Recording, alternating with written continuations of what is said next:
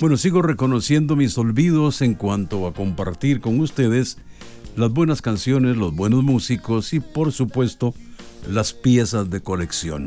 Creo que esta es la primera vez en que hablo de este creador, este excelente músico tecladista inglés.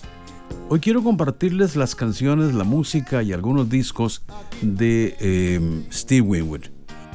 Me acuerdo que la primera canción o las primeras canciones de Winwood estaban ligadas a un álbum de producción junto a Dave Mason y a Jim Copaldi.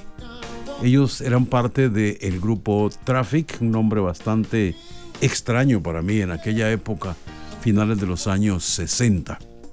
Y me llegó por influencia de un amigo que había viajado a Europa, específicamente había estado en Londres viviendo y venían de regreso, traían el, el alijo de música que obviamente en aquella época no llegaba tan rápido como, como ahora nos enteramos de, de la velocidad con que la música viaja a través del streaming y tantas otras cosas.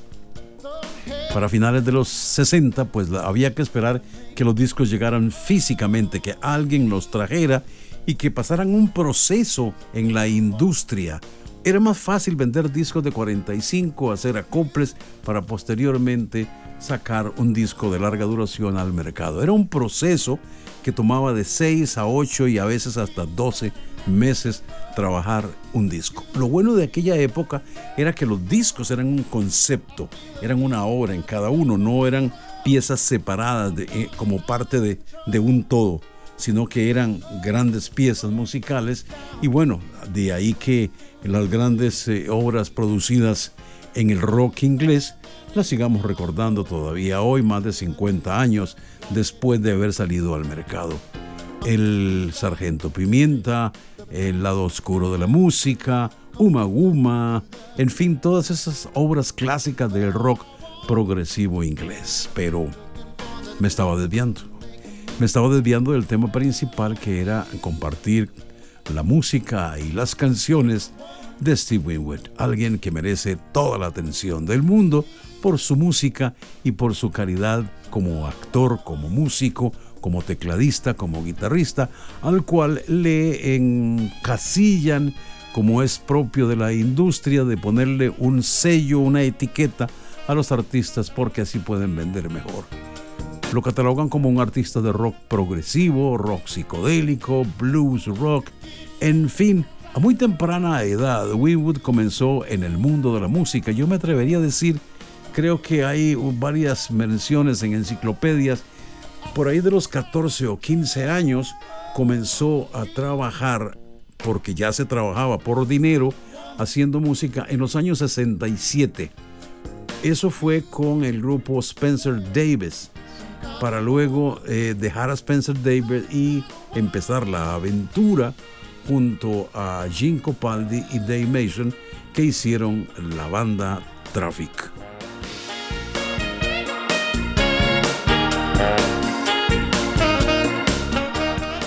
La primera de las canciones que yo escuché de Traffic fue John Barleycorn Must Die, una canción tradicional dedicada, es una canción tradicional inglesa que ellos hacen un arreglo progresivo en rock y se ponen como a la misma altura o al mismo nivel de lo que estaba produciendo Ian Anderson con uh, Jethro Tull.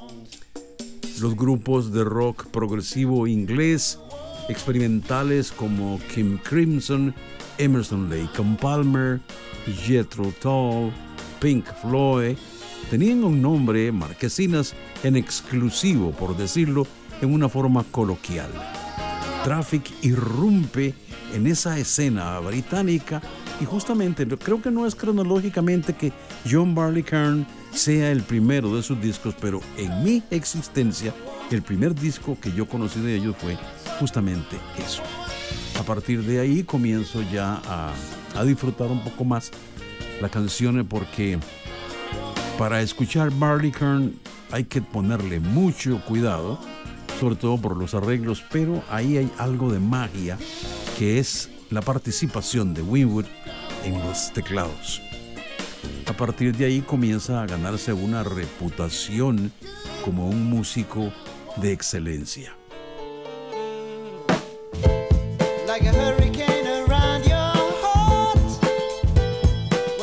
Cuando Eric Clapton, Ginger Baker y Jack Bruce deciden poner fin a Cream, el mundo explota. El rock entra en crisis, aunque para muchos fue más bien el inicio de una nueva etapa. Lo cierto es que por la desaveniencia de carácter entre Jack Bruce y Ginger Baker, es que Cream se deshace. Tan es así que Ginger Baker y Eric Clapton forman una nueva agrupación que se llama Blind Fate. Ahí invitan a Steve Winwood a ser parte de Blind Fate y justamente producen esas piezas de colección que todos conocemos de Blind Fate. Es un grupo que duró muy poco tiempo porque era como un grupo de transición. Posteriormente Clapton comenzó como solista, Baker se fue al África a experimentar con los ritmos tribales, forma un eh, estudio de grabación en Lagos, en Nigeria, y Winwood comienza a caminar por sus propios senderos, a crearse un nombre en la escena del rock mundial. Posteriormente a Blind Fate también hizo una incursión con un supergrupo que se llamó Go. Algo muy, muy, muy efímero porque no fue gran cosa para él, sino hasta que consigue lanzar al mercado un disco con su propio nombre, Steve Winwood. A partir de ahí es donde comienza a realmente a impactar, a conquistar el mercado mundial y como a entender un poco que había que bajarse de la producción tan progresiva para hacer una mezcla con el rock un tanto comercial para llegarle a las emisoras orientadas al álbum. ¿Y qué quiero decir con esto?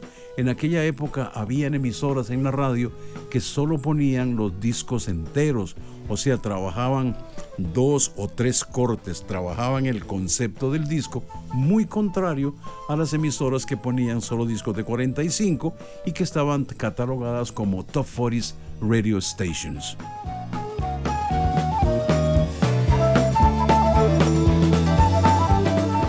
El camino del éxito está lleno de muchos tropiezos y no es nada fácil.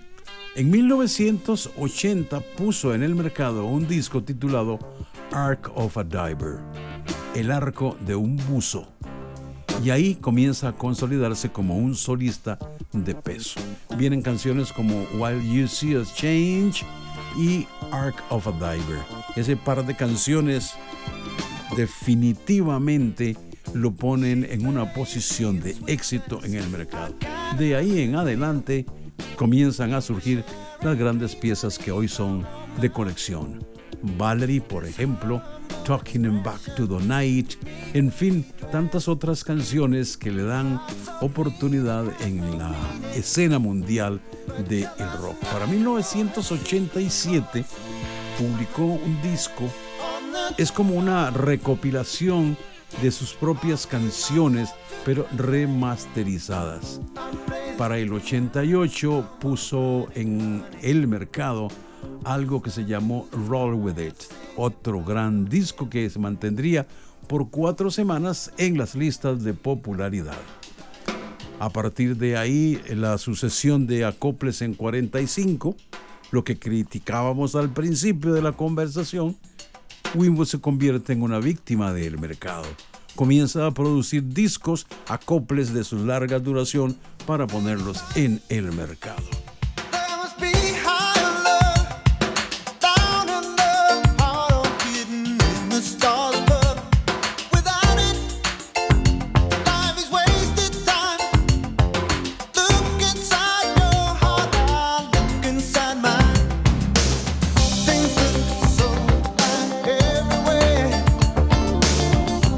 Para 1990 puso en el mercado un disco que se llamó Refugees of the Heart, los refugiados del corazón, algo así, que llegó a impactarse y a ganar disco platino y lo colocó también en posiciones de privilegio en cuanto a ventas.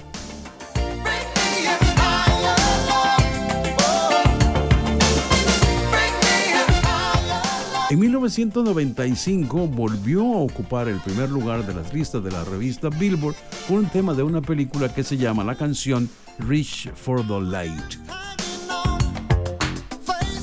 No como un fanático, pero sí un seguidor coleccionista de la música y seguidor de Winwood, me encantaba el sonido que producía junto a Jim Copaldi y a Dave Mason. De hecho, Mason compone junto a ellos dos un clásico de rock que se llama Feeling Alright. Justamente en tiempos de confinamiento, Dave Mason hace una versión de su canción Feeling Alright. Y se hace acompañar de algunos amigos que, al igual que él, están en confinamiento por el COVID-19.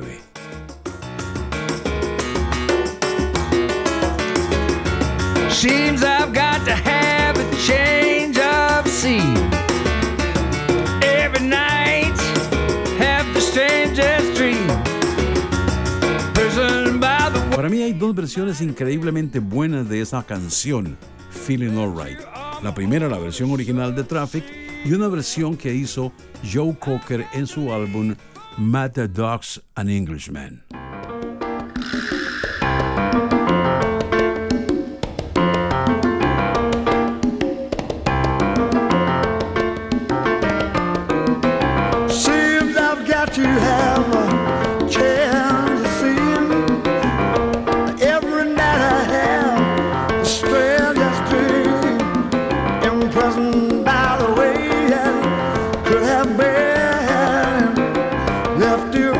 De la época de las emisoras orientadas únicamente a los álbumes, yo recuerdo con especial cariño The Low Spark of the High Heel Boys, una canción que viene en un disco que tiene una portada hexagonal, cortada en las esquinas, en fin, una delicia en la producción de Steve Winwood.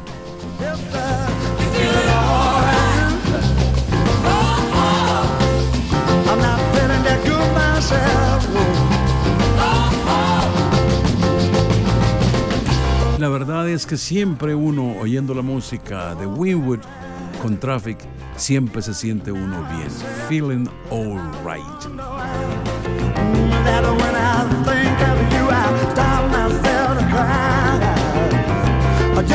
Lo cierto es que Steve Winwood es un sonido, es una marca, es una característica de ese rock inglés de los años 70, inicios de esa década, con la experiencia que ya venían arrastrando después de haber pertenecido a Spencer Davis, pasar por Blind Fate y Go.